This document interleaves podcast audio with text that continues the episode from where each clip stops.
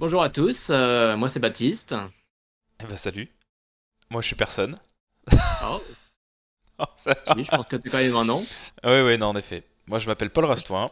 C'est vrai que Baptiste t'as même pas donné ton nom. euh, comment on fait pour te retrouver euh, comme ça là? Bon, on verra dans la description de la vidéo YouTube. Ah oui, oui, oui, c'est vrai. On peut pas te la faire à, à toi, l'influenceur open sourcé. hein. On me le fait pas à l'envers. Non, non. Alors, Aujourd'hui, on se retrouve pour parler de, du releasing de librairie euh, sur NPM et de la vérification de la bonne sécurité de son projet avec euh, Dependabot. Alors ouais, précisément le Dependabot de GitHub. Et même, euh, tu n'as pas tout dit, je pense, sur ton sujet. Le releasing, mais aussi l'automatisation euh, à travers des comme, je suis un, comme je suis un peu un gros flemmard, j'aime bien quand tout est automatique. Donc, euh, oui, releasing automatique, versionning, et euh, tout ça, donc euh, automatiquement via des GitHub Actions. C'est une très bonne qualité pour un développeur hein, d'être flemmard. Ouais, bah, c'est comme ça qu'on qu'on Très- facilite la vie et que derrière, on peut bosser sur des projets perso, des trucs comme ça. Connais ça, Paul hein Excellent. Ouais, les, les projets euh, avortés euh, sous trois Ah, mois, euh, classique, ouais. On connaît tous. Et ben Bon, écoute, bah, du coup, comme, euh, comme exemple euh, pour euh, parler du releasing de librairie sur NPM, je vais prendre un, exemple à moi, un, un exemple récent. J'ai récemment bossé sur euh, Windmill, qui est un outil de workflow en low-code. Il y a une version self-host et une, une version qui est directement disponible en SaaS. Et l'objectif de Windmill, c'est de pouvoir créer des, des blocs de code qui soient du TypeScript, du Python, et tout ça avec des conditions euh, d'une manière euh, assez simple. C'est-à-dire qu'on crée les, les nodes dans un, euh, dans un flow builder. Et ce qui est pas mal, c'est que les différents blocs de code qui sont peut-être dans des langages différents peuvent totalement opérer entre eux. Et le seul petit problème que j'avais, c'est que Windmill, pour l'instant, ne propose pas de solution pour créer des workflows depuis sa propre application, depuis son propre code. Euh, C'est-à-dire que euh, Windmill se base sur un, sur un schéma euh, OpenAPI que Paul connaît bien parce qu'il a beaucoup travaillé avec OpenAPI. on adore OpenAPI. sujet. on en reparlera peut-être dans un prochain épisode. très, très bonne spec. Ah oui. Eh ben, écoute, euh, les mecs de Windmill ont fait une spec euh, qui s'appelle OpenFlow et qui décrit euh, ce qu'attend comme c'est une sous-spec OpenFlow, enfin pardon, une sous-spec OpenAPI qui décrit comment est représenté un, workflow dans Windmill. Et le problème que j'avais, c'était que moi, je veux générer du coup euh, un workflow comme ça depuis une interface qui utilise une librairie euh, pour React euh, qui s'appelle React et qui me permet de mon côté, dans ma propre application, de venir drag and drop des nodes, créer des liens entre les nœuds, etc. Et à partir de ça, je voulais générer directement le workflow windmill. Donc j'ai créé une petite librairie qui transforme euh, donc euh, le format output par, euh, par React Flow vers le format qui est celui attendu par Windmill. Et cette petite librairie fait donc une transformation de nœuds et de liens entre les nœuds vers le format OpenFlow de Windmill. Et j'ai donc dû release cette librairie sur GitHub, sur NPM. Et euh, comme on le disait tout à l'heure, versioning automatique, releasing automatique sur NPM. D'accord. Donc euh, je pense que la première étape euh, quand on fait ce genre de choses, c'est déjà de savoir comment on va build le code. Parce que moi j'écris en TypeScript. Paul aussi est un grand amateur du TypeScript, il pourrait en parler pendant plusieurs heures. Ouais. Certains l'appellent le Matt Pocock français. Ah oui, oui, oui, le, le sorcier, le chaman du TypeScript. Le, le- le- The Wizard est déjà pris, donc. C'est ça, on peut le dire en français hein, Oui, c'est vrai. ou en provençal. Et, euh, J'ai pas la, je l'ai pas honnêtement. En provençal. mais- ah, bon, pas moi non plus. On cherchera sur internet plus tard. Mais donc, euh, la première étape, c'est de pouvoir build son code. Euh, parce qu'on le sait tous, euh, malheureusement, le TypeScript ne peut pas encore être exécuté par Node. Bon, ça peut l'être sur Bun, mais tout le monde n'utilise pas, tout le monde n'utilise pas ça. Donc, l'objectif, c'est de passer de son code TypeScript, utilisant des, des modules euh, ESM, vers du code euh, qui peut être utilisé dans Node, euh, dans le navigateur, etc. Parce que ma, ma librairie, je veux qu'elle soit assez. Enfin, elle dépend pas de d'API du browser, donc voilà, je peux l'utiliser où je veux. Dans Donc, la première étape. D'accord. Dans le... Oui, bah, c'est- c'est-à-dire que c'est vraiment juste du JavaScript, c'est de la transformation euh, un peu euh, algorithmique. J'ai, pour parler précisément, euh, ce que Reactflow Output, c'est un tableau de nœuds Mhm. et un tableau de liens. Donc euh, un- derrière, il faut que je parcours euh, les nœuds et les liens pour réussir à créer comme un arbre binaire. Euh, c'est un peu le processus que fait ma librairie. En plus de directement transformer, ça crée pas un arbre binaire temporaire, c'est que ça output directement le format attendu par, par Windmill. Voilà. D'accord. Et donc, la, la première étape pour ça, c'est de savoir comment tu vas transpiler ton code euh, pour que ce soit distribué ensuite euh, sur toutes les plateformes. Et euh, bon, j'ai cherché un petit peu comment ça se fait, un peu à l'affût sur Twitter aussi. Et je Ah. suis tombé sur un outil qui s'appelle TSUp. Et cet outil, qui est assez générique, euh, il peut build du JSON, du JavaScript, qui soit à la fois en, en entrée du CommonJS ou du, du ESM. Ça prend aussi du TypeScript, du TypeScript avec euh, du JSX. Et il y a même un support pour le CSS qui est expérimental. Je sais pas Ouais, trop ce que ouais, ça. ouais. Bon, bref. Personnellement, dans mon cas, j'en ai pas besoin, mais euh, on sait jamais. Prochainement. Ouais, prochainement, euh, je vais release une petite lib euh, pour Windmill avec du CSS. Ouais. Bon.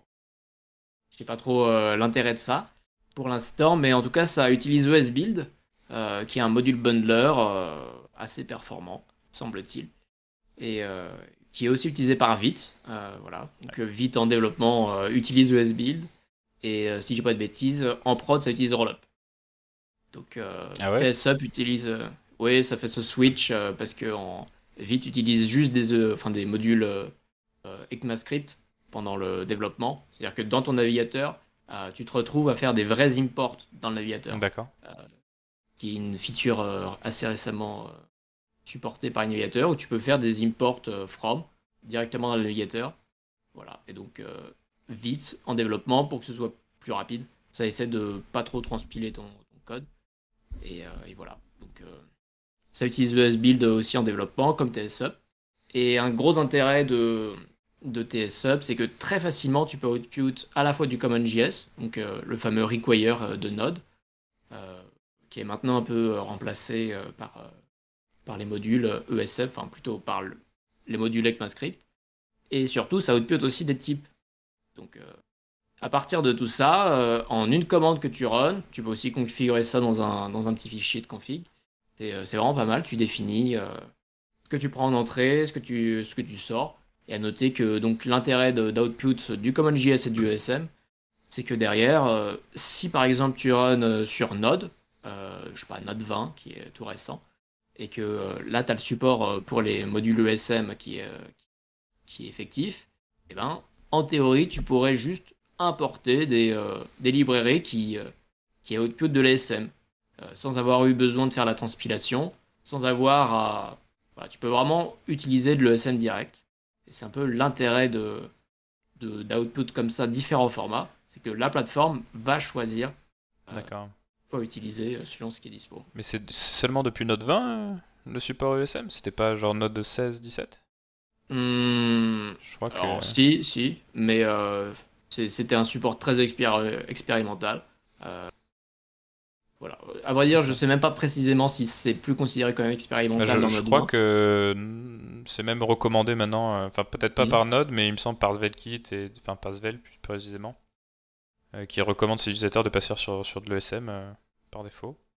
Quand, on dit, quand tu dis passer sur le SM, c'est dans le code que tu utilises les Ouais, imports. euh. Bah, ça, à vrai dire, c'est recommandé euh, Oui, depuis très partout. longtemps pour tous les outils. Ah, tu veux dire dans, dans la distribution de lib euh, plus précisément Ouais, D'accord, c'est ça, c'est ça. C'est dans le code euh, que tu runs effectivement. Quoi. d'accord, Parce que. Zelkit et compagnie, ils font la transpilation. Oui, Under the Hood, oui. Mm, mm. C'est ça, ouais. D'accord. Là, l'intérêt, c'est de pouvoir euh, run directement de l'ESM. Euh, tu sais, dans le paquet JSON, tu peux Mm. mettre type euh, module et ça te permet de run de l'ESM direct. Ouais. Donc, euh, l'intérêt d'output de l'ESM aussi, c'est pourquoi utiliser autre chose si l'ESM est directement supporté. C'est tous ces avantages. D'accord, parce que sauf erreur, tu, tu peux importer des modules. Alors je sais jamais dans quel sens, mais soit euh, CommonJS, tu peux importer de l'ESM, mais de l'inverse n'est pas possible, ou alors faut que tu fasses du dy- Dynamic Import, je crois, non C'est un truc comme ça. Ça, tu peux importer du CommonJS dans de l'ESM, Par contre, pour importer de l'ESM dans du CommonJS, tu dois utiliser de l'import dynamique. si D'accord. Hmm. Ouais, c'est ça. On a tous eu cette erreur euh, de import not found or euh, bad export euh, usage, whatever. C'est ça. Pas, pas très sympathique à, à gérer. Non, ouais. Et, euh, et voilà. Mais donc l'intérêt de l'ESM, c'est que du coup, tu as, tout ce qui vient avec, comme euh, import dynamique euh, directement supporté par la plateforme, euh, qui est assez sympa. Donc euh, l'intérêt d'output le format directement supporté par Node, c'est euh, t'as tout ce qui vient avec. Et, Mais l'utilitaire TypeScript TSC ne, ne peut pas gérer ce, ce build vers du CommonJS ou de l'ECMAScript euh, ECMA Mhm. modules? Bah, à vrai dire, je suis pas sûr qu'avec TSC, euh, tu puisses euh, output différents formats. Euh, Je suis pas certain qu'avec une seule commande, tu puisses euh, tout exécuter. Euh, mais aussi, et c'est noté sur euh, TSUp, sur la doc de TSUp et sur celle de SBuild, que ESBuild est beaucoup plus rapide que TSC. Ouais, ouais. Mais par contre, euh, ESBuild ne fait aucun type checking. D'accord. Euh, ESBuild est juste là pour. euh, c'est juste un module modeler. Mais du coup, tu, tu runs tes, ton TypeScript avant de faire ton, ES ton, ton TSUp, du coup? C'est ça l'objectif. D'accord. C'est que tu, euh, tu viennes. euh, Enfin, ils le disent dans la doc. L'objectif, c'est que toi, quand tu développes dans ton, euh, dans ton éditeur de code, dans ton IDE, euh, tu check directement le TypeScript. Tu as, le serveur TypeScript qui check si tu as des erreurs. Et puis, deuxièmement, tu viens avec ta CI ou, ou dans, ta petite, euh, dans ton petit terminal, tu viens taper des commandes pour checker si euh, tout D'accord. marche. D'accord. Donc euh, l'objectif c'est une première, euh, une première euh, instruction pour vérifier que l'usage de TypeScript est correct, sans, euh, sans aucun output, sans aucune émission de type ou quoi, juste euh, vérifier si, euh, si c'est correct ou pas. Et derrière tu, euh, tu fais tourner ESBuild pour euh, générer le code d'output auquel tu t'attends. D'accord. Ouais, mais ESBuild, j'en entends pas mal parler aussi en ce moment. Il me semble que c'est bientôt. euh, ça va être disponible dans Angular 17 euh, pour builder ton application euh, sauf erreur. Et il me semble aussi que c'est fait en Rust, non, ESBuild Hmm, Ou c'est du Go, fait en enfin, Go. Ouais, c'est forcément un des Ouais. deux. mais euh, c'est en effet du Go. Ouais, tout à fait. Merci au fact-checker. Ouais, ouais, ouais. c'est c'est BFM TV ici. Ils vont bientôt te recruter euh, en side project. Ah ouais, euh, ouais, ouais, pour moi je suis un des interviews télévisées. très très bon consulteur, consulting. Mais euh, par rapport à donc ces formats qui sont output par, euh, par TSUp, le seul souci, euh, c'est que les plateformes, il faut qu'elles sachent quel fichier venir chercher euh, selon tel cas. Parce que pour parler un peu précisément, quand je run TSUp, euh, derrière, ça va me générer trois fichiers. Un fichier du type index.js, un fichier Ouais. du genre euh, index.cjs et un autre pour les types. MJS aussi. Et yes, le, le JS c'est le format avec, euh, avec euh, directement les, le SM, CJS c'est le CJS, et derrière ça me génère un fichier DTS avec les définitions des types TypeScript. Sauf que derrière, dans ton paquet JSON, il faut que tu viennes dire quels sont les fichiers à venir chercher dans tel cas. Donc euh, c'est un domaine un peu compliqué et euh, assez casse-gueule parce que il n'y a pas vraiment trop de documentation sur comment il faut faire ça euh, précisément. Enfin, il y a la documentation, mais c'est un peu du. tu testes des trucs et tu vois si ça marche ou pas. Donc euh, il faut que tu définisses à la fois ce qui doit être utilisé dans le cas du CJS, de l'ESM, et où TypeScript euh, peut venir trouver les types. Euh, mais voilà. Et Mais ça se complique encore plus. Ça se complique encore plus, par exemple, pour Xstate. J'ai regardé un peu comment ils font parce que je me suis pas mal inspiré de leur euh, méthode de releasing pour, euh, pour ça. Par la librairie Xstate, ils ont plusieurs packages. Ils ont, euh, par exemple, sur le package Xstate même, euh, tu peux venir chercher des trucs en faisant xstate slash lib slash. Euh, et ça, derrière, il faut aussi que tu le définisses le package JSON. Il faut que tu définisses que quand tu fais xstate slash lib slash je sais pas quoi, eh bien, il faut que tu dises que euh, tu vas chercher dans le cadre de- du CJS, CJS dans tel fichier, le SM, etc. c'est Et, des modules euh, Maper ça ou? C'est l'idée. Euh, c'est l'idée, c'est-à-dire que dans le paquet JSON, il y a plusieurs choses. Il y a des propriétés à la racine qui sont, je crois, euh, types, euh, main et des choses comme ça. D'accord. Et en plus, tu as une propriété qui s'appelle export, où là, tu peux définir des, euh, ce que je disais pour Xstate, c'est là qu'ils font. euh, tu peux définir des sous-exports euh, un peu plus précis. euh, et là derrière, moi, dans mon cas, j'ai juste à mettre point. Point, c'est la racine. Mhm. Et c'est un objet dans lequel tu dis, voilà, pour le CJS, tu trouves ça là, le SM et les types. D'accord. euh, c'est un peu du travail euh, manuel à faire quand tu euh, setup ta lib. D'accord. Mais, mais voilà. Mais ça veut dire qu'en tant que user qui veut installer ta lib, je l'ajoute à mon projet et si, enfin, l'outil sera assez intelligent pour détecter quel est le, le contexte d'exécution, euh, savoir si je fais du CommonJS ou peu importe. Yes. Et il fera du tree Ah. checking euh, sur les fichiers nécessaires. euh. Il va normalement juste importer le fichier qu'il faut, juste run celui-là. Et c'est d'ailleurs un souci que j'ai eu plusieurs fois. Euh, je voulais debug euh, le code d'une lib, parce que j'utilisais une lib, mais euh, je voulais euh, ajouter des petits console logs dans, dans son code euh, pour euh, savoir ce qui se passe précisément. Et euh, c'est un problème un peu, euh, un peu récurrent, euh, Ouais. que ça m'est arrivé plusieurs fois, c'est savoir s'il faut que tu ailles dans le fichier CommonJS, dans le fichier ESM, ou quoi. Donc, euh, J'imagine bien. Tu modifies les trois du coup dans tes notes modules là. C'est ça, tu, tu modifies tout jusqu'à ce que ça marche pour te rendre compte qu'il n'y a rien qui fonctionne parce Ouais, que t'es pas dans la bonne ligne. c'est c'est assez classique ça. D'accord. D'accord, stylé, stylé. Et euh, du coup, tu as le support TypeScript aussi, donc tu peux exporter tes types. Ah non, c'est fort, hein. c'est pas mal. Hein. Yes, et euh, je trouve que c'est euh, que c'est un bon outil euh, parce que vraiment t'as pas trop à te soucier de, de comment ça marche. Il te documente même sur la sur ces fameux exports que tu dois mettre dans le package JSON. Ils te, te disent un peu comment tu dois faire ça. Voilà. Ah, c'est très peu invasif de ce que j'ai vu, il y a quasiment pas de config nécessaire. Ça se base déjà sur, le, sur toute ta config existante, etc. Yes, c'est un, très bon outil pour euh, release des libs euh, facilement. Et euh, l'objectif, c'est vraiment de d'automatiser le plus possible. Donc, au final, je me, je, me, je me retrouve à gérer ça dans une GitHub Action qui, me, qui me build le code sur demande. D'accord, mais donc ça c'est vraiment pour le build de ton code. Après, dans tout ce qui va Mhm. être release de tags de- ou des release notes ou, ou même euh, le fait de publish, ton... tout ça, ça va être géré aussi dans tes CI/CD ou tu le fais manuellement? Alors, c'est géré, euh, comme je le disais au début, euh, je suis un flemmard euh, concernant ces choses-là. Je veux que ce soit je automatique. te, je te tends la perche. Hein. Eh oui, je, je veux minimiser les erreurs possibles, je veux que ce soit le plus facile possible. Ouais. Ce qui m'importe, c'est de release des, euh, enfin, des, des modifications aux utilisateurs que j'ai pas trop. Bah, lib, toute récente et solve un problème très spécifique, donc je m'attends Ouais. pas à avoir 10 000 utilisateurs dessus. Ouais. Mais l'objectif, c'est de simplifier ça au, le plus possible. Et donc, effectivement, euh, c'est automatisé.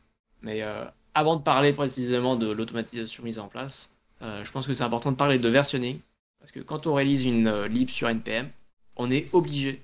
dans le package JSON, tu sais, il y a le version de points avec le Semver, 000. Ouais. Donc, euh, on est obligé de faire ça. Et derrière, ça, te, ça permet à NPM euh, bah, d'associer euh, tel code à telle version.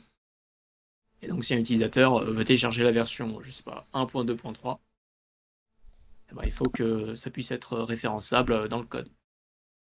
Donc euh, pour faire cette partie versionning, encore Ouais. une fois, automatisation.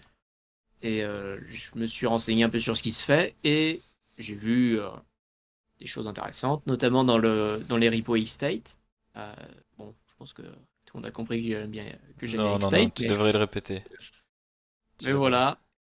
Et donc, euh, bah, ils utilisent un outil qui a d'ailleurs été développé en partie par euh, euh, un gars qui travaille chez Xstate, Andarist. Bizarre. Et les, choses, les choses se recoupent. Et cet outil s'appelle ChangeSets. Cet outil est très bien, encore une fois très simple. Euh, et il apporte deux choses. Euh, je pense qu'on peut les découper comme ça. Il apporte en premier une CLI que j'exécute moi quand je fais des changements.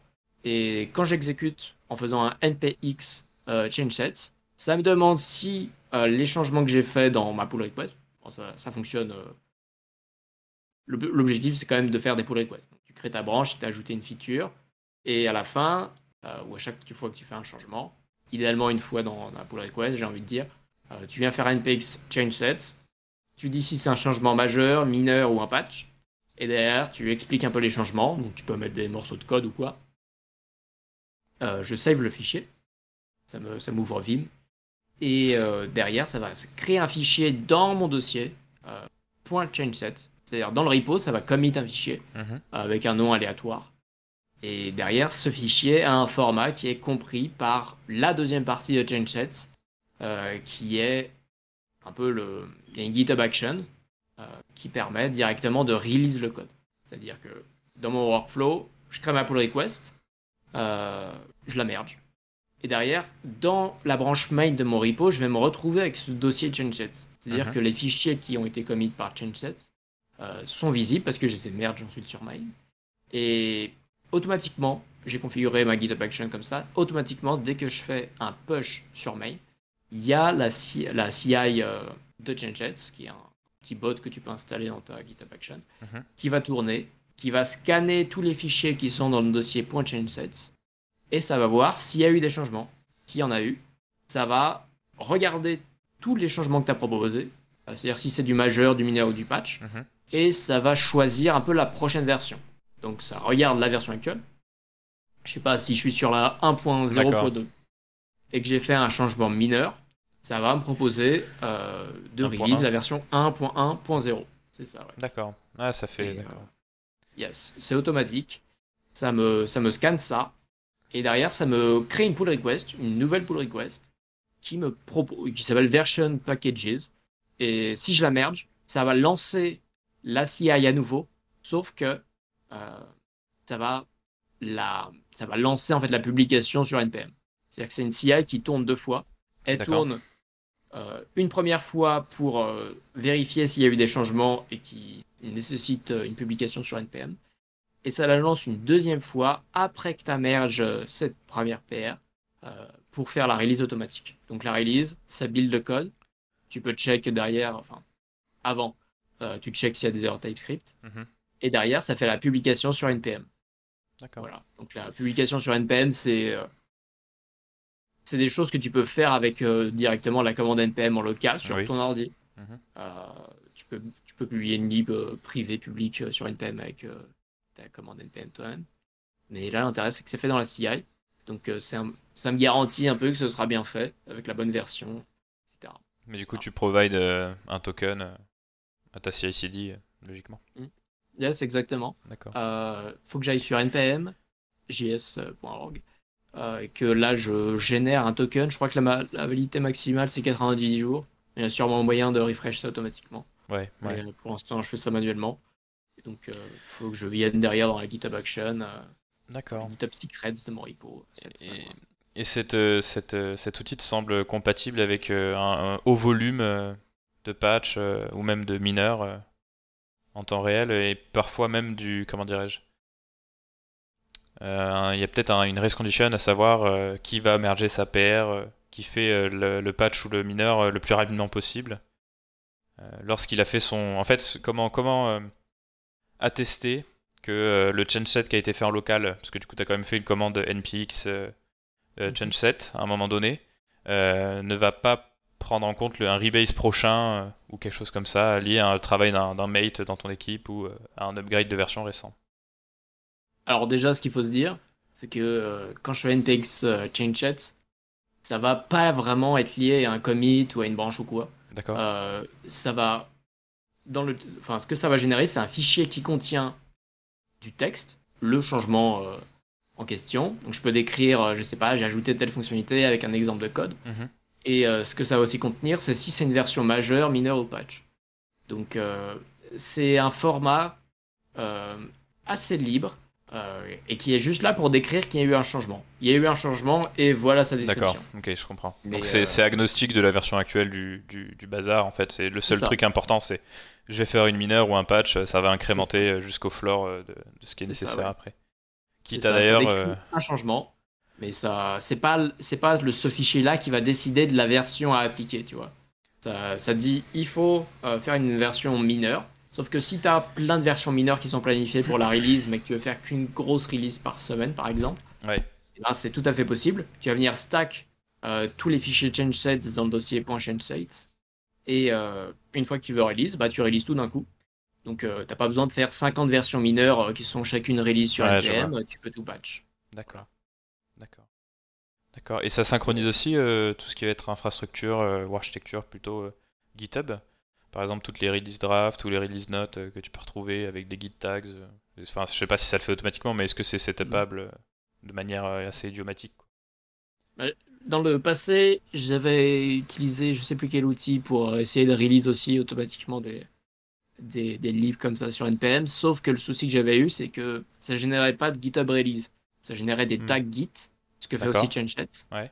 Mais l'intérêt de ChangeSet, c'est que en plus, ça génère la GitHub release, qui est pas mal parce que tu vas sur repo Git, tu vois dans une bonne nuit tous les hmm. changements. Je, trouve ça, je trouve ça totalement euh, lisible. C'est pas très verbeux. Et, ouais, y a, du coup, en, ce qui concerne les release draft, par exemple, euh, tu peux, comment dire, comment euh, vont se concat euh, des feedbacks ou des release notes euh, de plusieurs développements mais sur la même version?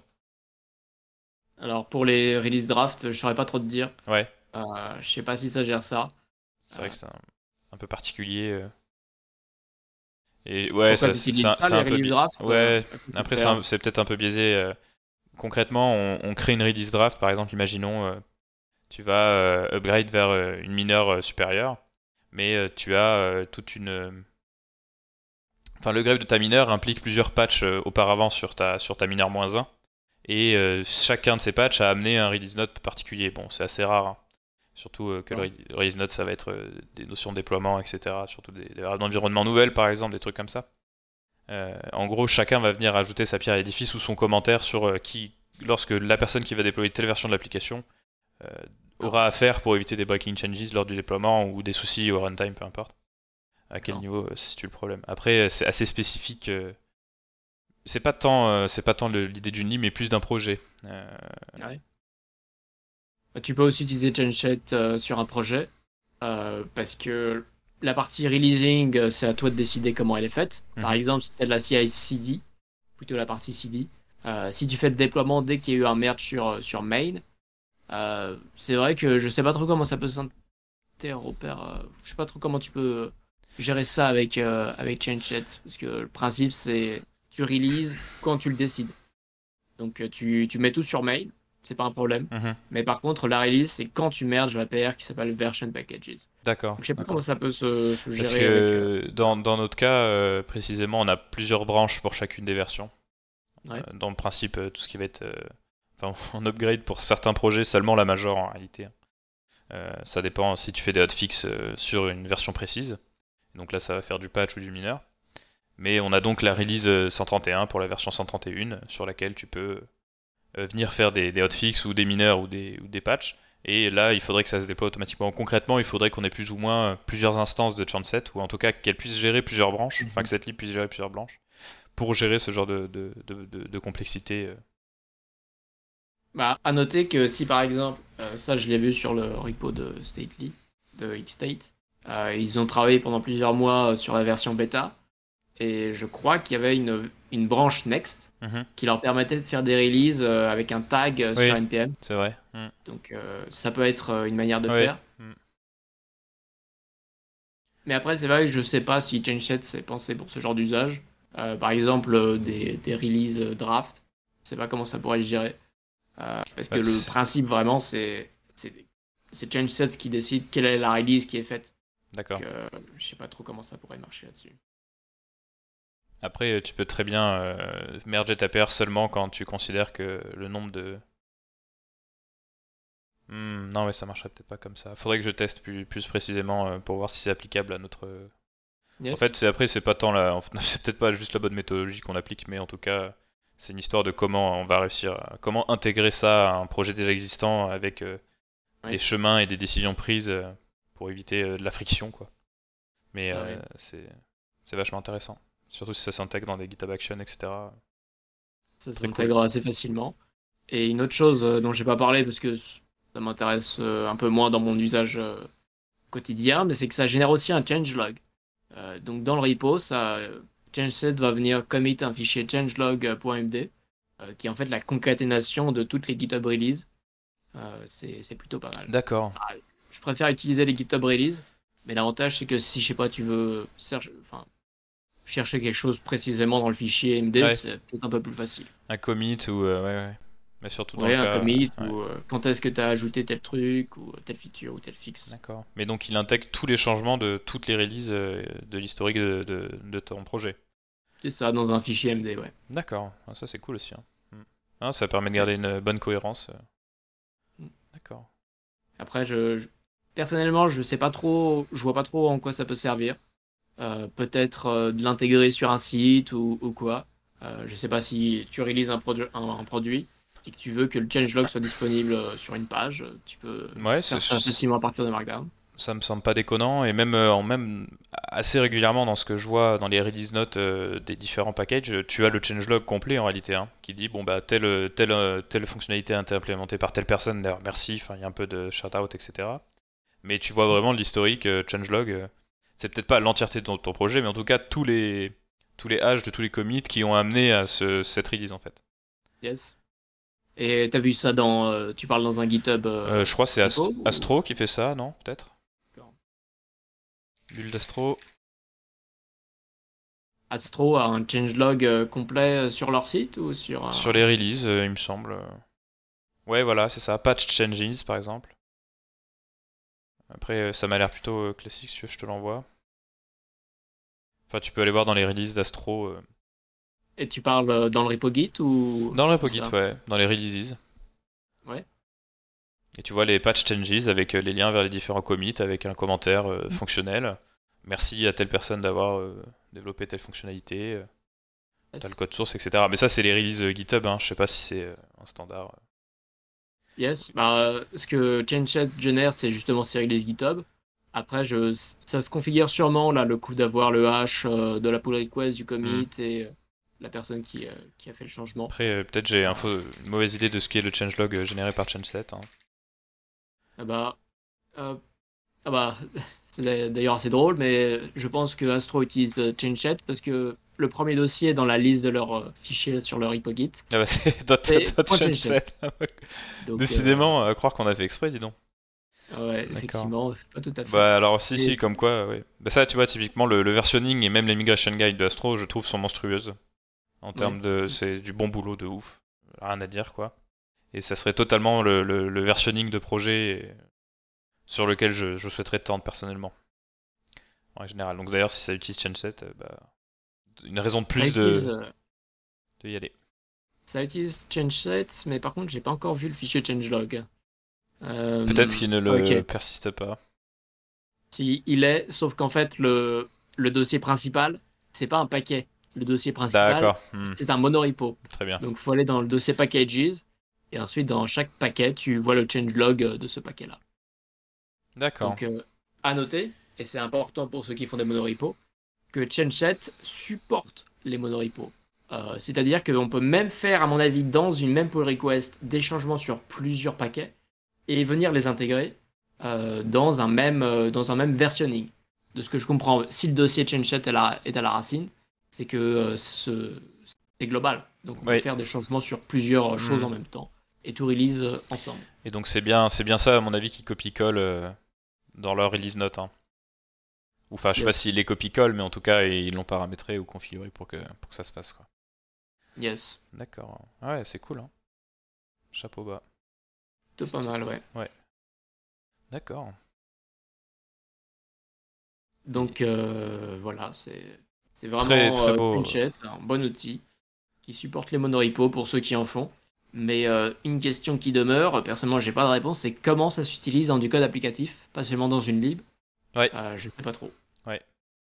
Euh, à voir. Ça, je sais pas. C'est là où il faut challenger le le- l'outil. L'outil. Après, Mm. si ça peut s'utiliser dans une lib, pourquoi Enfin, quelles sont les abstractions euh, nécessaires euh, sur le déploiement d'un site ou euh, d'une API ou peu importe.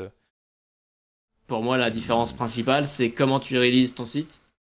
Avec du CD, dès que tu viens faire un, je sais pas, un merge sur main ou sur une autre branche selon si tu as plusieurs environnements de staging ou Pour, quoi. pour, pour moi, ça peut être agnostique de ça.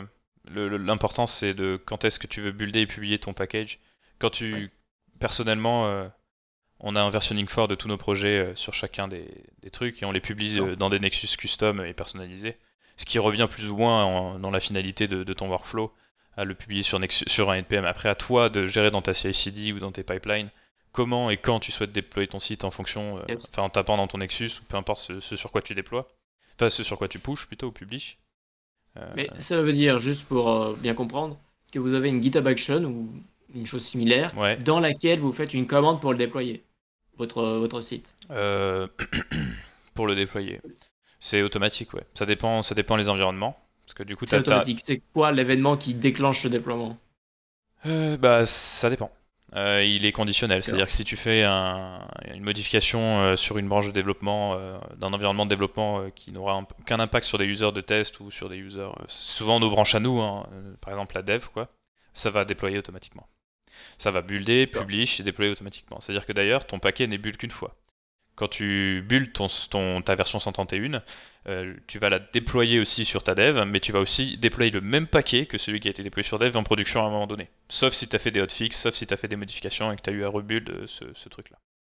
Et donc, euh, juste, vous, enfin, vous limitez le nombre de builds parce que ça coûte de l'argent Non, ou- c'est plus par souci de, de- Bah alors déjà, c'est assez long, et sur le, en fonction du nombre de projets. et- en, en réalité, oui, il faut quand même euh, savoir euh, éviter d'être trop gourmand, on va dire. Mais euh, c'est pas tant par une histoire financière, hein. c'est plus aussi euh, de l'optimisation, à savoir euh, ne pas trop monopoliser le CPU, qui est en réalité dans une grosse équipe tout le temps utilisé à fond, quoi. Ça se comprend.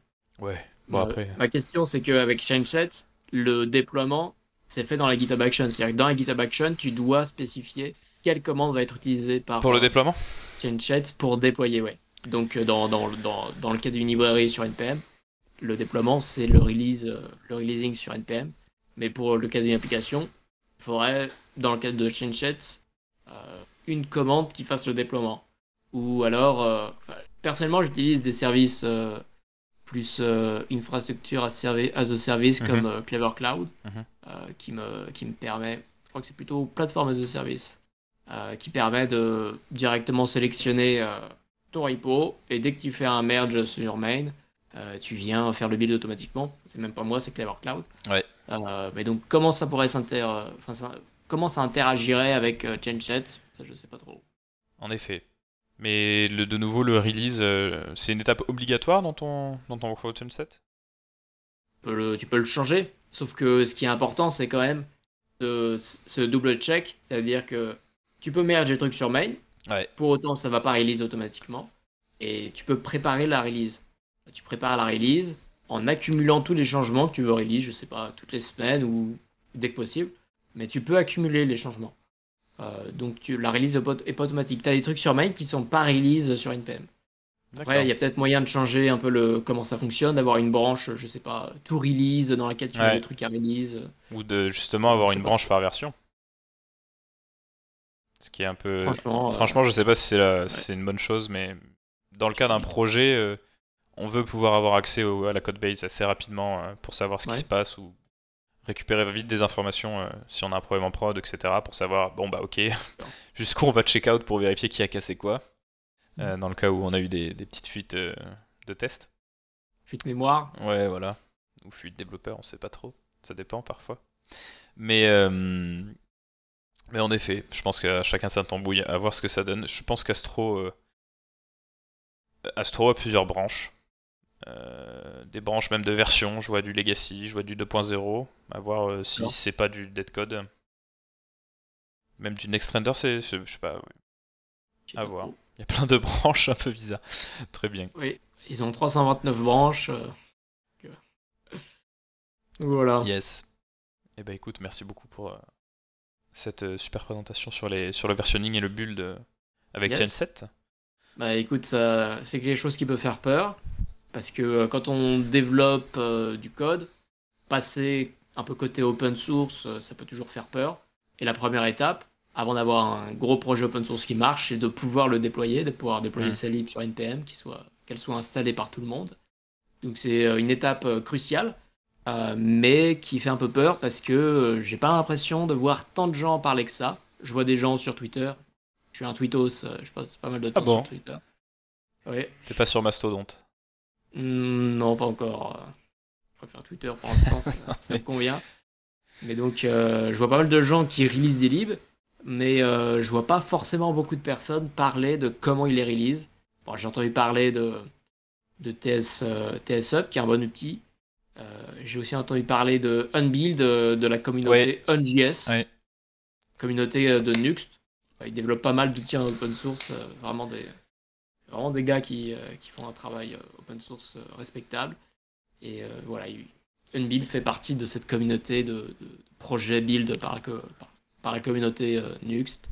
Euh, qui valent un peu la, peine d'être regardés, parce qu'ils font vraiment du bon boulot. Pas utiliser une build, j'ai utilisé TSE pour l'instant, mais euh, ça a l'air pas mal aussi. Ouais, à tester aussi, hein. pourquoi pas. Yes. Et euh, en tant que lib, tu dois aussi te poser des questions sur la, la, la, consistance, enfin la consistency, on va dire. C'est pas, ce serait plutôt la cohérence en français, mais ça fonctionne pas dans le, dans le contexte dans lequel je veux le mettre, mais de la sécurité de ta lib en fonction de sa version. C'est euh, important la sécurité. Hein. Ah bon euh, Non, non, la, sécurité c'est minime. Euh, tout le monde, les hackers n'existent pas, personne ne fait d'attaque. Ah non, et on sait tous qu'il y a un mot de passe à stock en clair dans une base de données. Mais encore mieux, ça se stocke dans le front de, de, l'admin panel. À quoi bon se, faire chier mais en tant que en tant que open sourceur et distributeur de lib, tu dois aussi permettre à tes, à tes users de, de, faire remonter des potentiels, euh, des potentiels problèmes de sécurité ou des vulnérabilités ouvertes. En tant que lib, tu peux euh, définir une Security Advisory Policy euh, que tu peux retrouver partout dans GitHub. Et ça fait partie de mon point d'entrée pour discuter des bot Je t'en prie, dis-moi.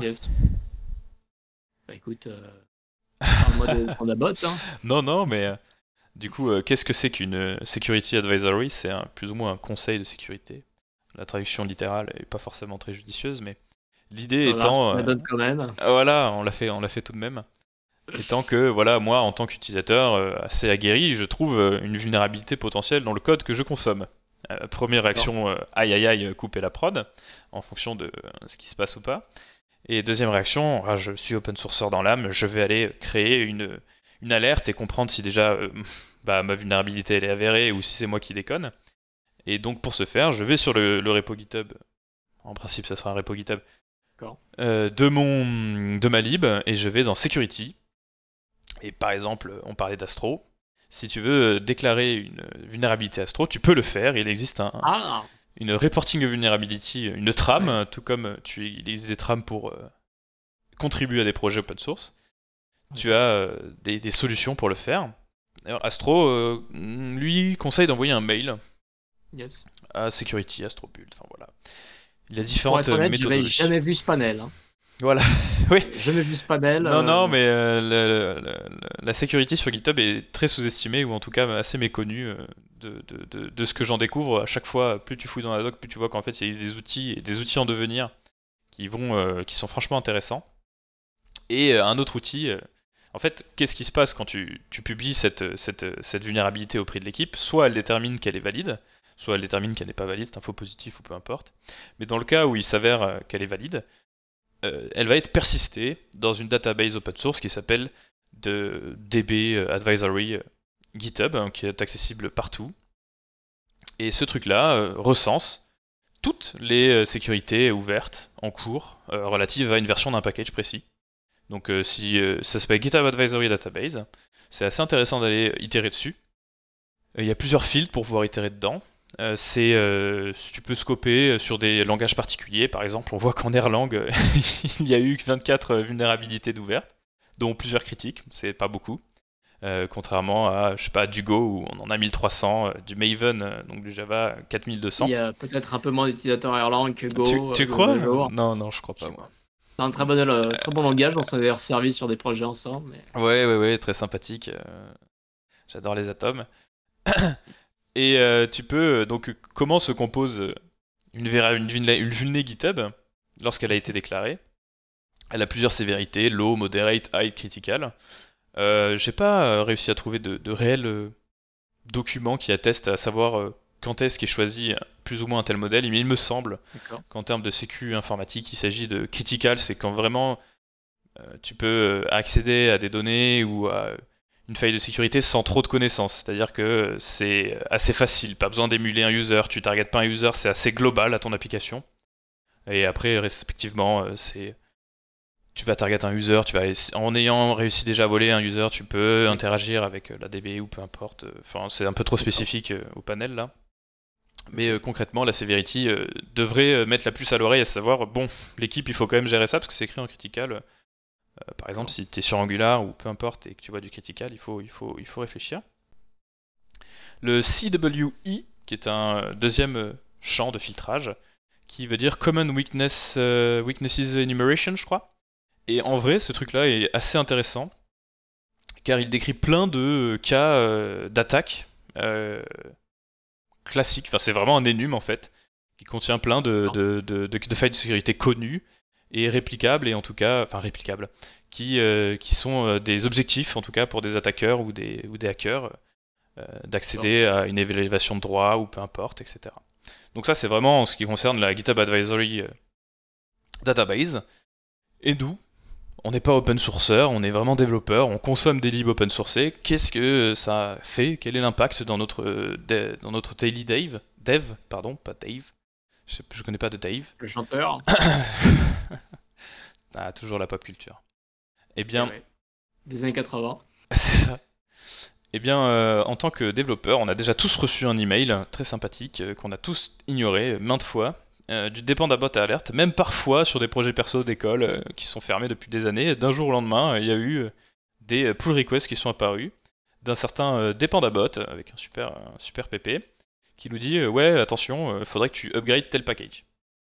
Et ben en fait c'est là qu'entre en jeu donc ce fameux ami qui n'est vraiment pas un ennemi, hein. c'est-à-dire qu'il faut vraiment interpréter ce qu'il te dit, etc. Surtout si tu veux une certaine. Excuse-moi, mais euh, me faire spammer par euh, un bot, euh, j'aime pas trop. bah, alors voilà, toi qui, aimes, dans la poubelle. toi qui aimes beaucoup l'automatisation, je vais, je vais un peu bypasser mon, ma structure initiale, mais tu peux totalement automatiser et restreindre et configurer cet outil. Oui, bah, aucun problème, j'ai automatisé. Dès que je vois un mail, je le supprime. oui, non, mais ça, c'est de la fuite. Hein. Il faut un peu plus d'assertivité, s'il te plaît. Hmm. Là, l'idée, c'est vraiment de. Ok, le dépendabot, il m'amène des alertes, donc tu as plusieurs manières de les interpréter. Soit tu lui donnes l'amplitude et la granularité possible et nécessaire pour faire des pull requests sur ton code. Euh, mais déjà, comment. Par là, tu veux dire, fais-moi ça seulement si le changement est grave. Tu peux faire ça, oui. Tu as, des règles d'auto-triage, ou triage. Je sais pas trop comment tu peux l'énoncer, mais où euh, tu, peux vraiment euh, faire ta tambouille avec euh, ton dépendabot. Tu peux le faire de manière scopée, soit un projet, soit tous tes projets personnels, soit une organisation. tu le gères un peu comme tu veux.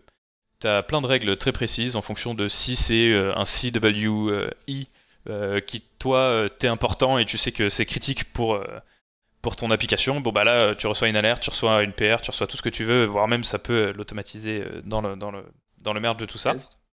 Ah, par exemple, j'aime pas du tout qu'on aille chez moi. Donc, euh, pour empêcher ça, est-ce qu'il y a une règle précise pour dire attention si c'est un bug ou quelqu'un risquerait d'entrer chez moi par, oui, oui, par malice Oui, oui, tu peux, tu, peux totalement euh, faire ça à travers une, une GitHub Actions. Hein. Tu sais, tout est possible maintenant à, travers les GitHub Actions.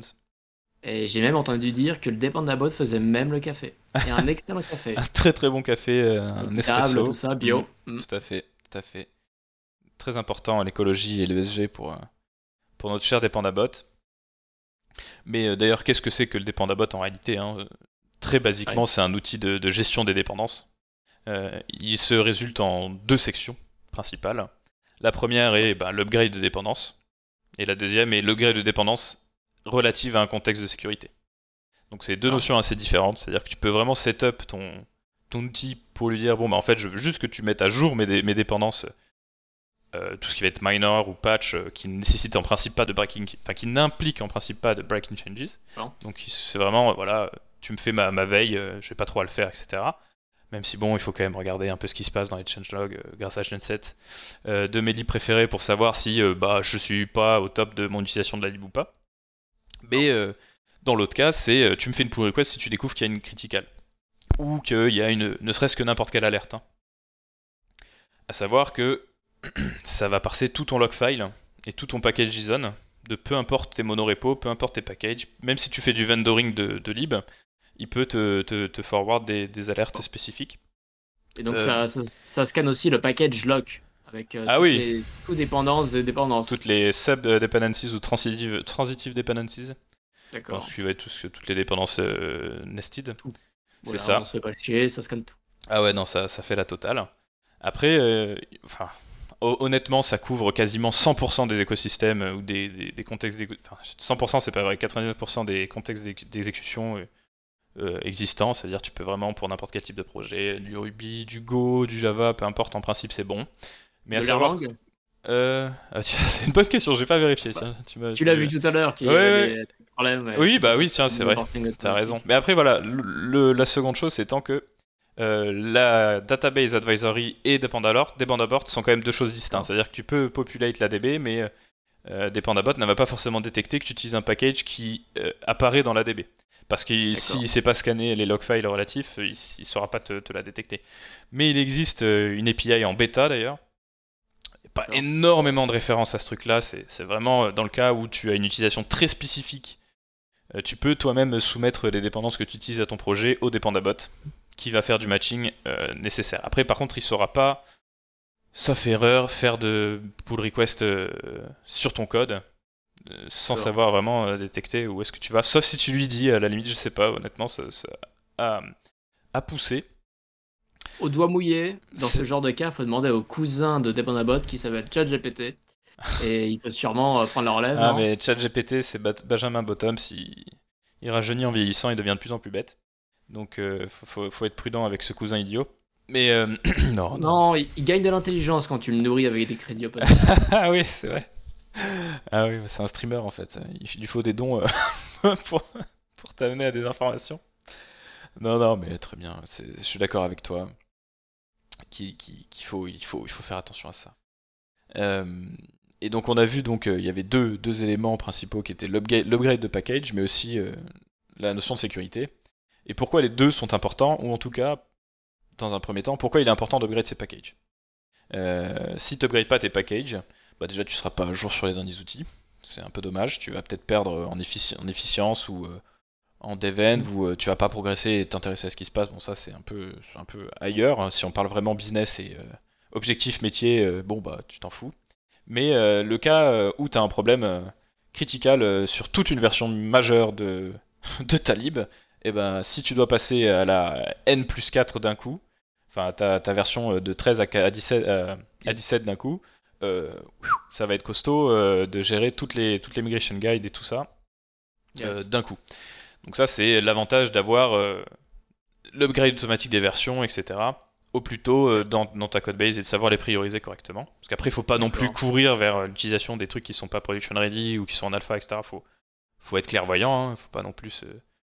D'accord. Mais ça pose pas forcément de problème, euh, à ton avis, de euh, merge automatiquement des, des patchs. Donc euh, je parle Ah oui. bien dans le SEMVer de, de patch. C'est pas censé poser de problème. Techniquement, ça n'apportera jamais de breaking changes à ton code. Ça dépend. euh, Sauf s'il respecte pas le SEMVer. oui, Par exemple, Types- TypeScript ne respecte pas le SEMVer. tout à fait. Donc, euh, Mais moi, je, je ne conseillerais pas forcément, sauf si c'est vraiment sur des projets legacy ou si tu gères une multitude de projets euh, un peu en maintenance, de pourquoi pas euh, faire ça, mais euh, faut être prudent parce que si tu peux plus déployer ton application parce qu'elle est down, bon bah tu le recevras techniquement. Euh, tu peux recevoir ce genre d'alerte. Mais à savoir que, euh, en principe, si ton, ton truc est bien chiadé, si tu utilises toute la puissance de GitHub, et même euh, tu peux l'externaliser et mettre des webhooks, tu peux faire runner n'importe quoi dans tes pipelines. Donc tu peux faire runner ta pipeline CI/CD, Travis, Circle CI ou même GitHub Actions, peu importe, dans une PR qui aurait été générée par euh, le, le Dependabot. Ce qui veut dire que même si euh, tu faisais en sorte que par défaut, il faut qu'il essaie de merger dès qu'il peut, si la CI/CD ne passe pas, tes tests, le build, tout ça, bah, ça ne passera pas. Tu peux vérifier l'intégrité de ton service au plus vite.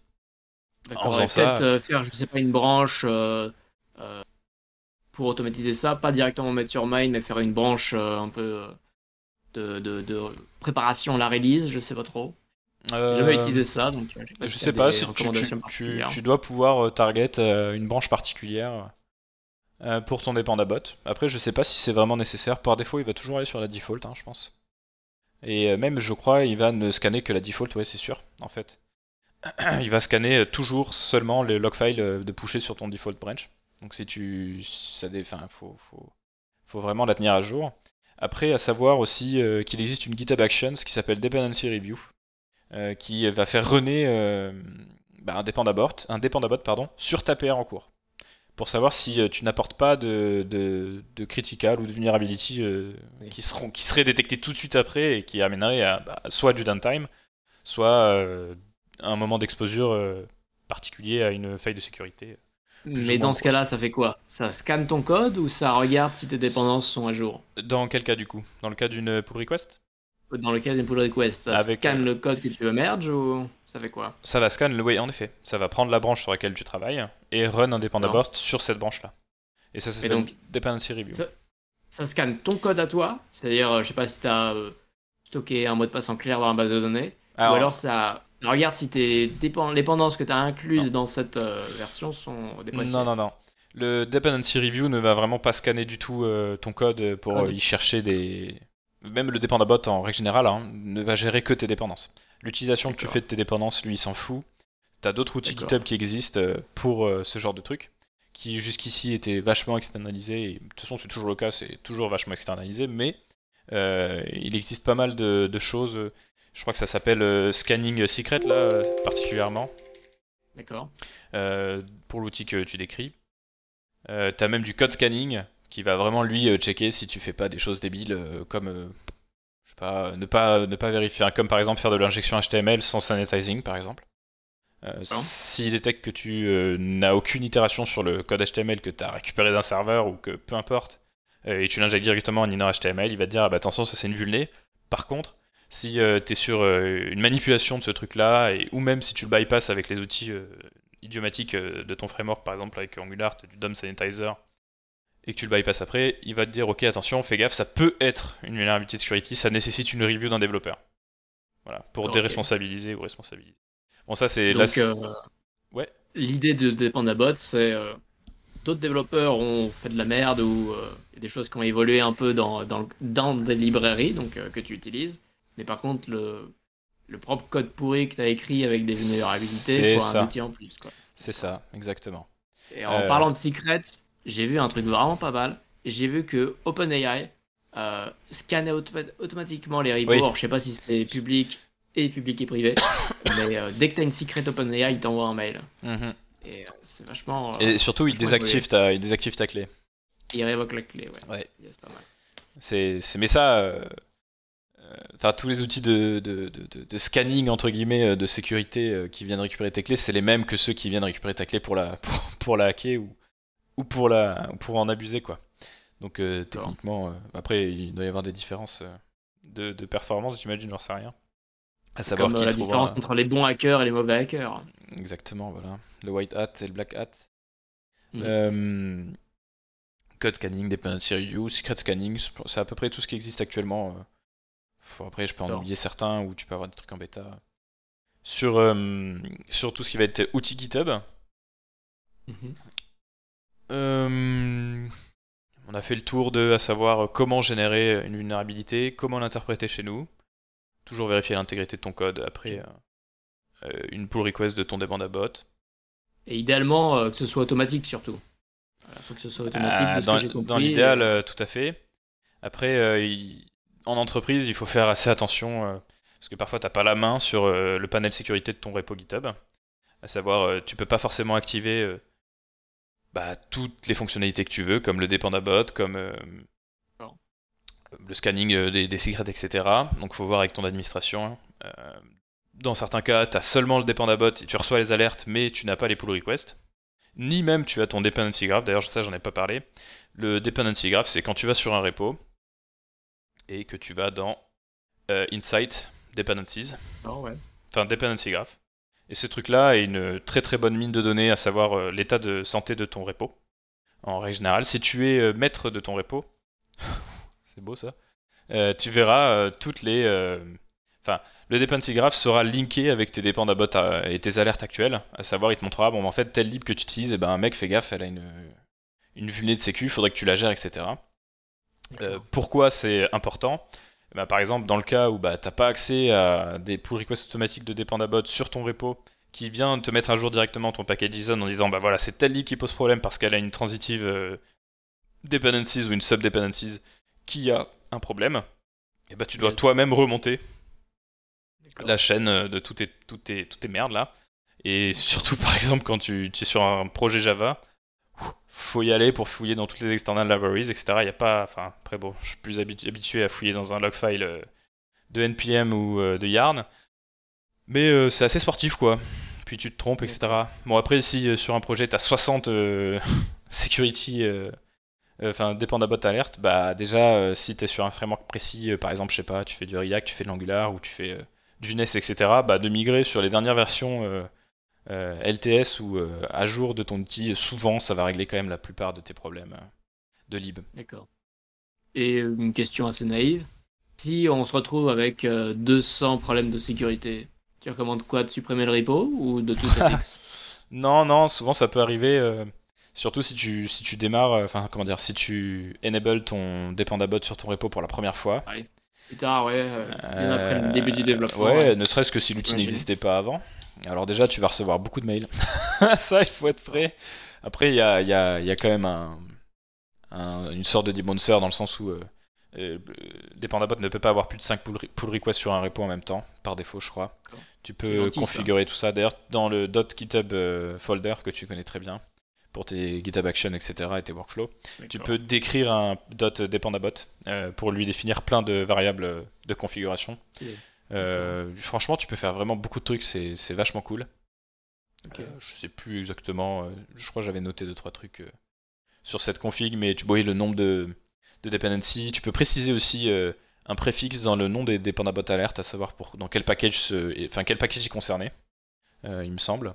Tu peux gérer toutes tes vendor dependencies en précisant le pass, etc. Mais d'ailleurs, il le fait assez instinctivement. J'ai jamais eu à préciser sur certains projets où on a des, packages vendors de, de, dire bah, fais, gaffe à celui-là. Parce que la dernière fois, par exemple, on arrive sur le projet, c'est la cata, d'un coup on a 60 euh, security alertes. Enfin, 60 euh, alertes dépendabot. En réalité, c'était juste le, le, package vendoré qui, qui, avait, qui commence à être scanné. Et donc, euh, il a fallu le mettre à jour. ne serait-ce que d'ailleurs push le log file, hein, c'est super important.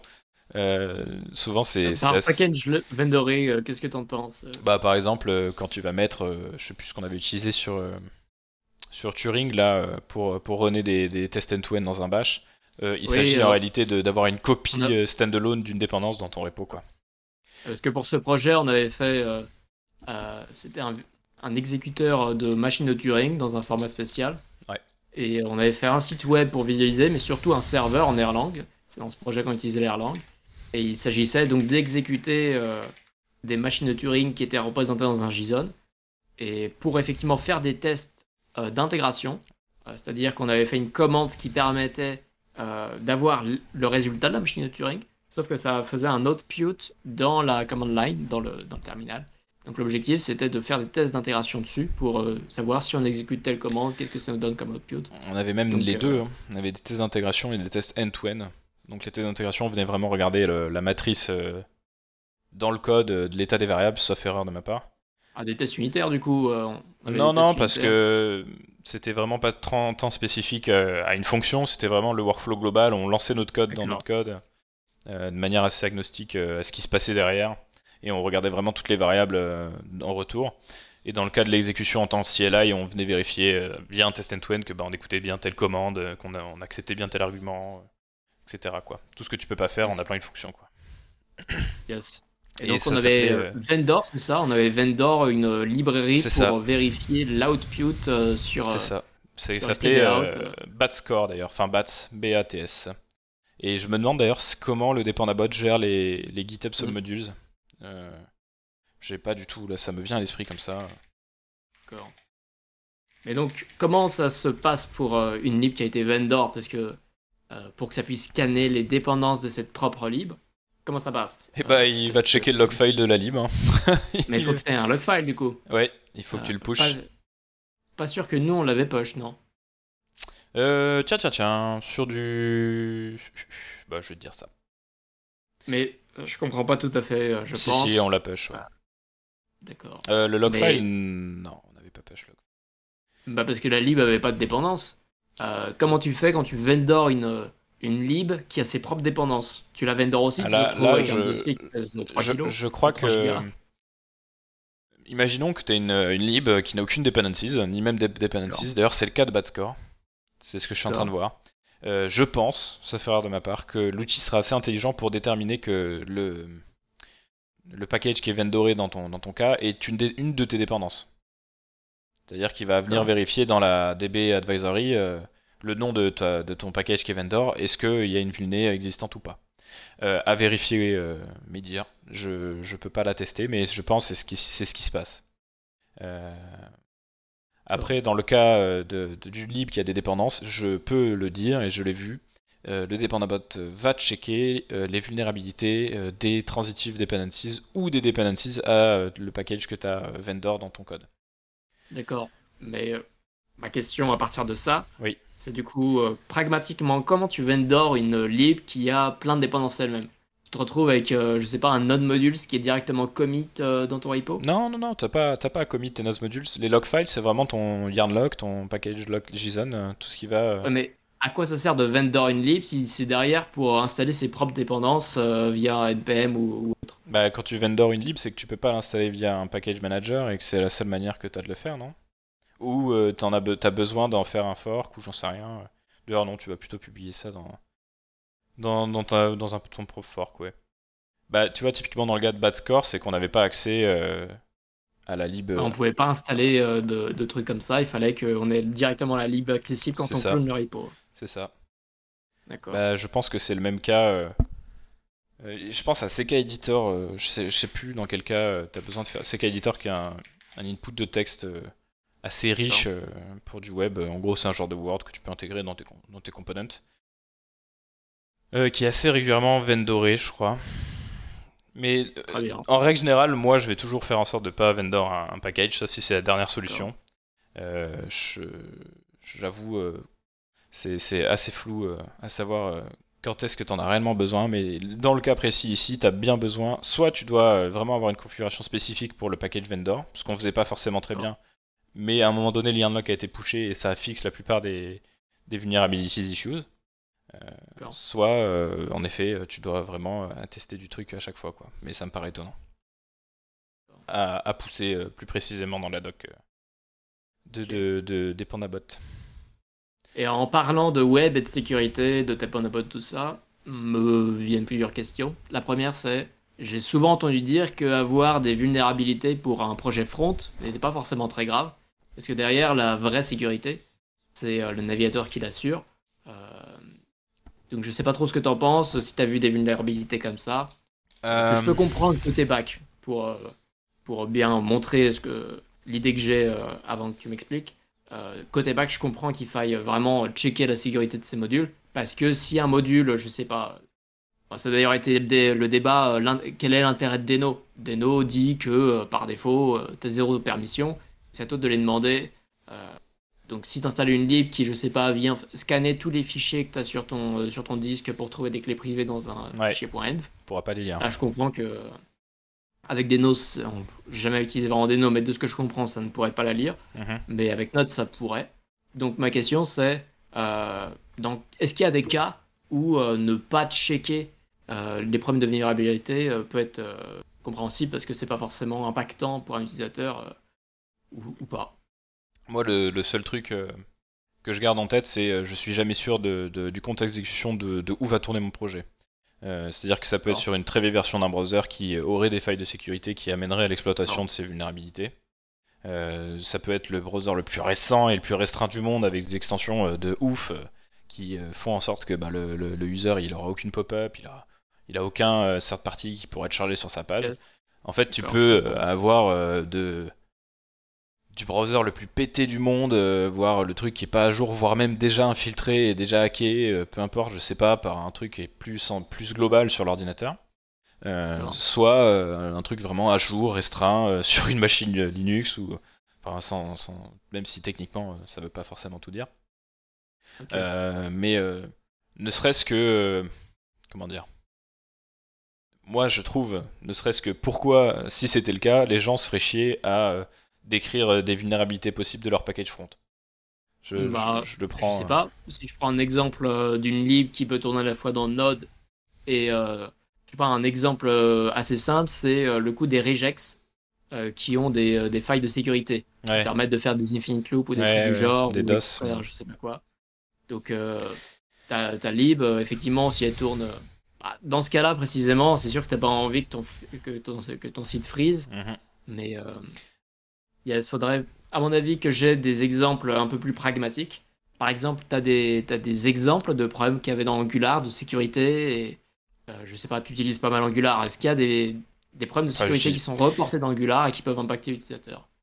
Alors, euh, assez rare. Euh, du critical, euh, j'en ai pas vu euh, beaucoup. Je n'utilise pas énormément Angular, à vrai dire. hein. Je suis pas d'ailleurs Ah très, bon fa- très très fan d'Angular. Je, je le subis plus qu'autre chose. Ah, Tu Mais, peux être fan, euh, et, enfin, ne pas être fan et l'utiliser tout le temps. Oui, oui, oui, oui, oui.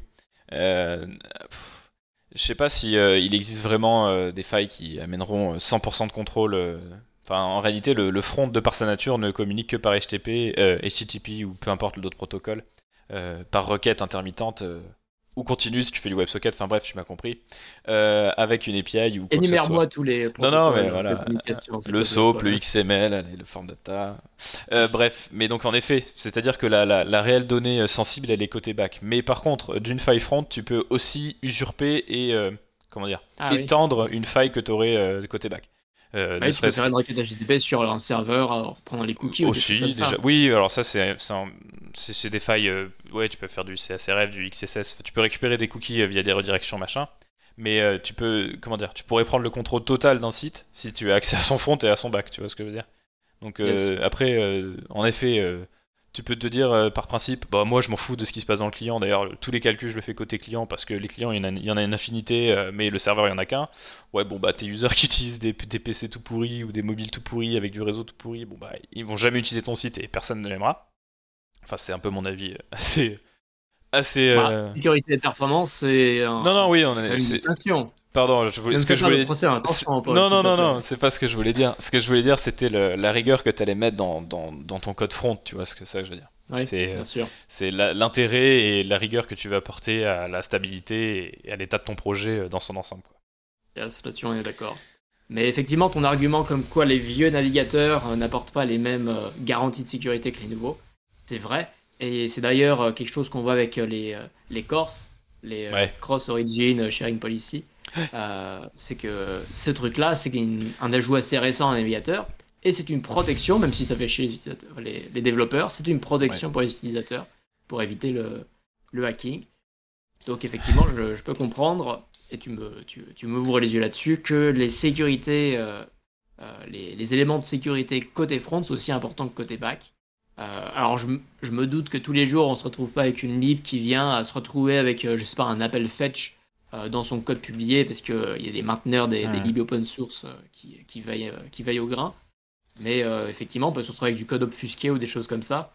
Et je crois que c'est déjà arrivé assez récemment, ce genre de problème. Et euh, heureusement que le dépend de la bot veille pour notre sécurité. Bon, après, le Dependabot, c'est euh, un outil comme un autre, hein, il y en a plein. Euh, je pense à. Son- SonarCube aussi, euh, qui est un outil euh, de scanning de code. À voir euh, comment, euh, quelles sont les différences d'ailleurs entre tous ces outils de scan, ça, ça sera peut-être pour un- une autre occasion. Euh, Yes, avec plaisir. À, tester euh, plus en détail. Mais par exemple, tu vois, le, le, le coût du, du denial of service lié à une regex dans un infinite loop, c'est Yes. très très classique. Tu en vois tout le temps, une dizaine par projet. Bon, après, ça dépend la taille de ton projet, ça dépend le, le, le fonctionnel de ton projet, etc. Euh, c'est plus embêtant quand c'est côté back quand même. Parce que ça va monopoliser. Enfin, en réalité, euh, ça dépend vachement de ce que tu considères comme euh, plus important. Mais euh, dans ton front, oui, si tu veux faire en sorte que ton user bah, puisse plus aller sur la page où il arrive dans une finite loop parce qu'il y a eu un input qui n'était pas attendu, ou c'est des choses qui arrivent. Mais ça, tu vois, ça va être du médium. Parce qu'en réalité, euh, c'est un problème de sécurité, euh, voire même faible. Parce que c'est pas vraiment un problème de sécurité, c'est plus un problème de, de, de fonctionnalité. C'est c'est fonctionnellement pas possible. Quoi. Et je crois qu'il faut aussi préciser que c'est pas parce qu'il y a des, vulnéra- des vulnérabilités qu'il va forcément y avoir euh, un hack. Ah non C'est-à-dire qu'on peut avoir un projet avec beaucoup de vulnérabilités, Oui, oui, mais ça reste une vulnérabilité. C'est pas effectif, c'est théorique. Donc euh, après, se pose la question, c'est est-ce qu'on accepte d'avoir cette vulnérabilité et de, de- de ne pas la résoudre tout de suite Euh, Je pense que la question se pose aussi. Tout à fait. Et d'ailleurs, euh, c'est d'autant plus vrai que euh, Dependabot contient beaucoup de faux positifs. Faux positifs, c'est même dit, enfin beaucoup. je sais pas, je ne souhaiterais pas le quantifier, mais c'est une possibilité. Et euh, tu peux totalement dismiss ou ignorer certaines alertes du dependabort. En, en faisant une review en disant non, mais celle-là, elle n'est pas applicable à mon business. C'est d'ailleurs quelque chose d'assez important. C'est bon, bah ok, Malib, elle a une vulnérabilité. Bah, je dis à tout le monde qui utilise Malib, elle a une vulnérabilité. Mais est-ce que dans le contexte d'utilisation de mon user, enfin de, de, tel user, c'est réel? Il faut le remettre à niveau, il faut, faut l'appliquer à ton business et il n'y a que toi qui peux y répondre, il n'y a que toi qui connais ton business. Quoi. Donc en effet, c'est toi au final qui décide de ton temps de développement si. Euh, c'est ça, de ta priorisation aussi. Euh, si tu as besoin de faire du hotfix euh, sur une, de tes, une de tes branches Genset pour mettre à jour ton, ton, environnement de production ou peu importe. Par exemple, quand tu as une erreur Babel critical, bon, bah des fois tu peux te dire ok au build, ça veut dire si quelqu'un arrive à, à vraiment pénétrer dans, dans, dans, mon serveur de build ou sur ma pipeline, il pourra faire des trucs bah, après, ça peut être un peu plus, euh, un peu plus poussé si tu, tu fais du server-side rendering. Et encore. Enfin voilà. C'est sûr qu'avec du server-side rendering, je peux comprendre que comme ça tourne côté serveur, d'autres questions se posent aussi. Ouais, là c'est encore différent. Ah. Hmm. Puis ça va être compliqué, je sais pas si on maintient euh, une comme euh, Vue.js qui peut tourner à la fois côté front et back. Peut-être qu'il il y a des vulnérabilités qui ne concernent que le back ou que le front. Ça me ça paraît assez compliqué comme domaine. Ouais, ouais. C'est, c'est, c'est, c'est très, très, très dense. Tout à fait.